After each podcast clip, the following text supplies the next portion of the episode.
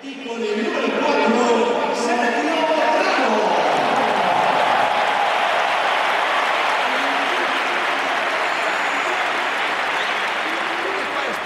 Pelota para Luca Modri, media luna, rebate. ¡Gol, gol, gol, gol, gol, gol, gol, gol, gol, gol.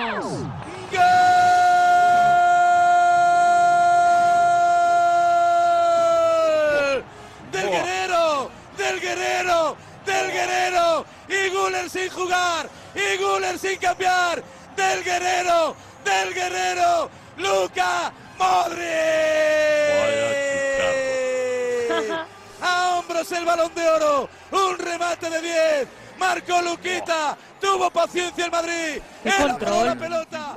En la acción. Bueno, yo no puedo entrar en la cabeza de Luca, lo que, lo que puedo evaluar es lo que está haciendo, lo que hace, eh, su comportamiento es eh, perfecto, tope, eh, le tengo mucho cariño, eh, eh, me quedo con esto. Después lo que piensa él eh, eh, de quedarse como revulsivo, no, yo esto no lo sé, no lo sé. Bueno, Como he dicho, nues- nuestra persistencia, que no, no paramos, insistimos en seguir, creamos muchas oportunidades, eh, lo sabíamos que no nos podía escapar hoy tres puntos porque Barcelona se acercó bastante y no queríamos... Marca Daily.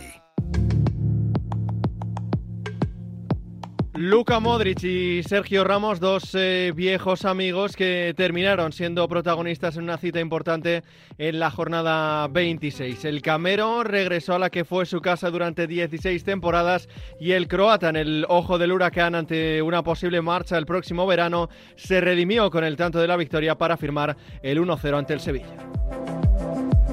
Es lunes 26 de febrero, recibe un saludo de Pablo Villa y hoy Modric amarga el regreso de Ramos al Bernabéu en Marca Daily, el podcast de Marca que te cuenta cada día la noticia más importante.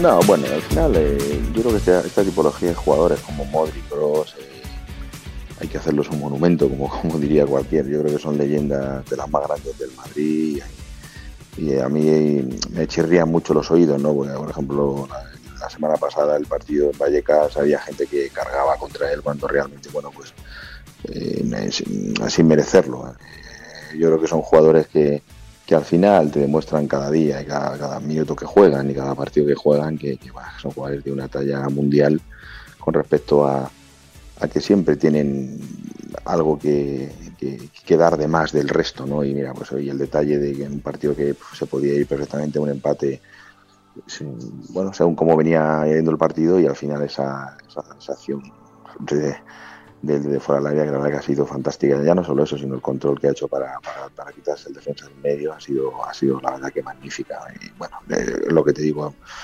son jugadores que el día que se, que se marchen del, del, Real Madrid, eh, la verdad que va a ser eh, una pena auténtica porque no va a ser fácil encontrar jugadores de esa, de esa categoría. Juanjo Maqueda, canterano del Real Madrid, va a ser el que nos ponga voz hoy al análisis del triunfo blanco contra el Sevilla y que así valora el regreso de Sergio Ramos. Bueno, eh, al final por encima está seguramente la importancia del partido con respecto a bueno, que eran tres puntos importantes después de, como te digo, el resultado del Barcelona y lo importante al final es que, bueno, Sergio es una leyenda del club en todos los sentidos, ¿no? Ya no solo por lo que por lo que ha hecho como futbolista y todos los años que ha estado, sino también por lo que ha representado con respecto a, al liderazgo y a la personalidad y, y, a ser un, jugador eh, franquicia en ese sentido, ¿no? De, de, los mejores que ha habido en el mundo, ¿no? Con respecto a su posición, ¿no? Entonces al final yo creo que la gente justamente, porque sí que había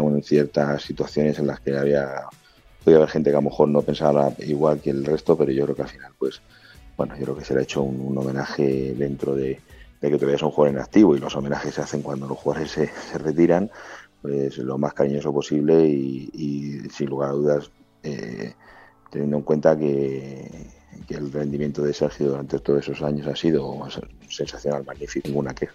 ¿Fue Juanjo la ovación que no tuvo en su despedida con el Real Madrid?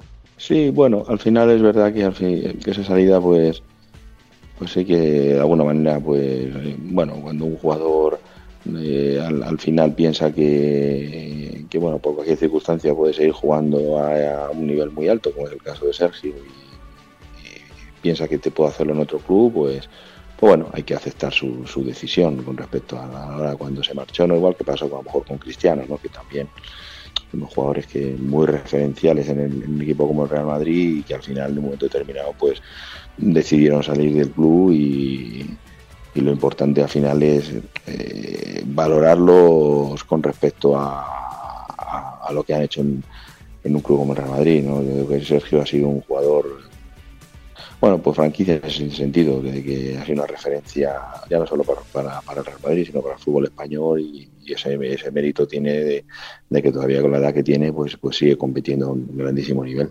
¿Qué balance se puede hacer de la victoria del Real Madrid? Sí, sí, la verdad que fue un partido donde el Sevilla planteó, bueno, el no querer, el, no querer ganarlo de alguna manera, ¿no? Metió mucha gente detrás del balón, eh, muy retrasados y defensivamente pues bueno hizo hizo su trabajo y el Madrid pues bueno las pocas ocasiones que tuvo le costó le costó bastante porque al final bueno pues una defensa tan poblada no es fácil el poder hacer combinaciones y, y, bueno el poder es cierto que a lo mejor si el gol de Lucas no se hubiera anulado pues el, el partido hubiera sido más abierto y diferente. Pero bueno al final eh, se dio esa circunstancia y bueno tuvo que ser Modri para hacer una, una jugada fantástica el, el gol que dio el triunfo al Madrid y, tres puntos muy importantes teniendo en cuenta que bueno que el Barça está a algún mejor nivel y, está apretando la clasificación. Creo que era una victoria y sobre todo también por la baja que el Madrid tenía arriba, tanto la de Bellingham como la de José Lu, pues, pues el, poder sacar esos tres puntos que para marcar, seguir marcando la diferencia con el Barcelona. Y en la sombra, los árbitros, ¿están convirtiendo Maqueda los vídeos de Real Madrid Televisión en un problema?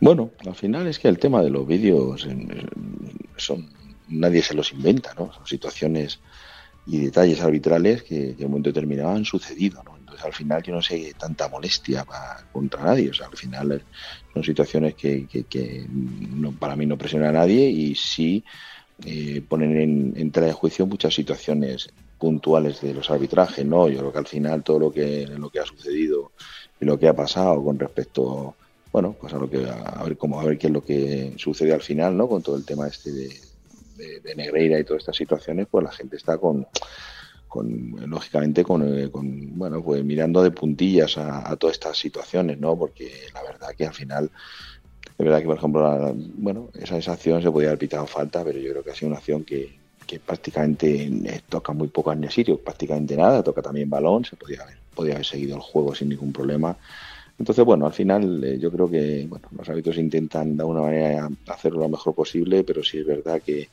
que al final, pues, eh, bueno, todos están ahí detrás de, cualquier situación y lo importante al final es que, que, tampoco tengamos que, hacer un análisis tan tan exhaustivo de cada situación y cada detalle que se, que se dé, ¿no? Nueva victoria para un eh, Real Madrid que se sigue acercando al título de liga. Hasta aquí una nueva edición de Marca Daily, un podcast disponible en todas las plataformas. Mañana más y mejor.